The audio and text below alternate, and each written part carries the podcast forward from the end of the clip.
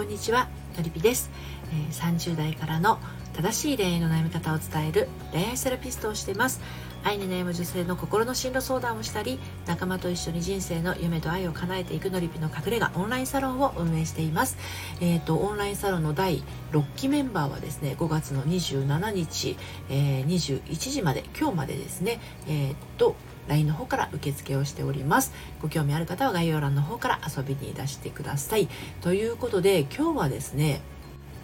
離婚をされた女性にメッセージをお届けしていきたいと思います。女性が離婚したらこれに注意ということでお話をしていきたいと思うんですけれども、まあ、ちょっとねざっくりしすぎててあの若干この大雑把なタイトルにしてしまって後悔してるんですけどあの離婚した女性がね気をつけることってね実はそんなにないんですよ。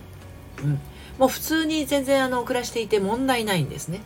ただ本人は離婚したっていう事実を抱えて生きているのでそれをどのぐらいこう自分自身がね重く受け止めてしまっているかっていうところだけちょっぴり問題になるかもしれないんですね。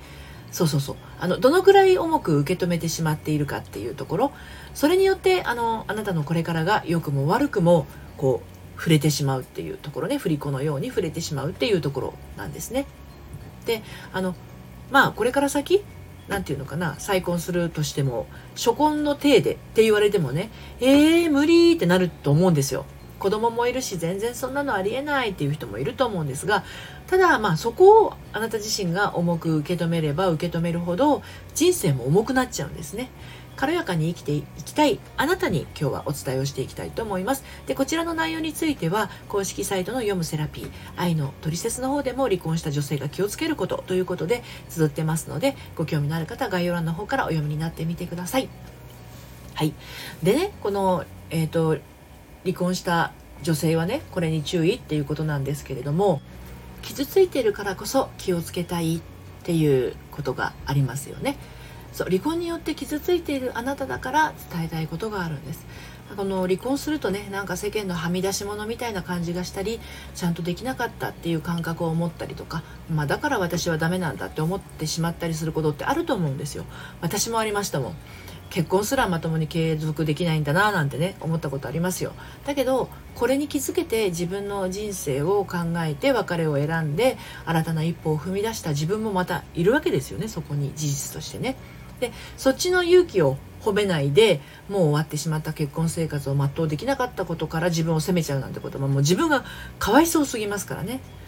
気づいたんだね。偉かったね。違うって分かってよかったよね。まだまだこれから人生続くよ。いやーよかったよかったってね。ねぎらってあげてほしいんですよね。もうそれでなくても各種手続き。面倒くさかったじゃないですか。離婚した後ってね。あれ経験した人しか分かんないと思うんですけど結構面倒面倒くさいですよね。で、まあ、その弱っている時の注意点なんだけれどもあのその面倒くさい手続きを終えてね今ようやく一人で新しい扉を開けて歩き出したあなた。弱っている自分を、まあ、自覚していてもしてなくてもちょっとだけ気をつけた方がいいことをお伝えしたいんですけど、まあ、これはね私が離婚した後に意識していたことでもあります。でそれは終わったことに対して必要以上に自分を責めないっていうことですね。なんていうか自分を責めるっていうのは前向きになるための手段のように見えて実は前に進まなくさせるための一手にもなりかねないんですね。で離婚はどちらか一方が悪いってことはなくてお互いにその責任は半々にあります。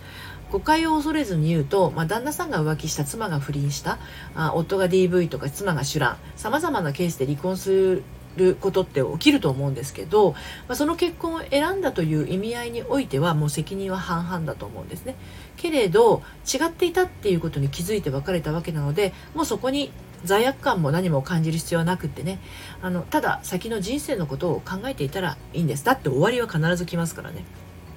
うん、でもしこれがその結婚生活をね継続していく方方法方向であったなら自分が悪かったところは改めて、まあ、あのそんな形にもなるんだけれども別れたのであれば元夫は他人になりますねで子供がいれば子供の父親であるってことは変わらないけれど少なくとも少なくともあなたとは他人になりますからね。であの私からのね注意点なんて本当些細なことなんだけれど自分を責めることなく歩いていけるならもう本当にそれだけで十分なんです。で外野がねいろいろ言うかもしれないけれどあのいろいろ言ってくるやつは暇人暇人なんだ。そんな風に割り切っちゃいましょ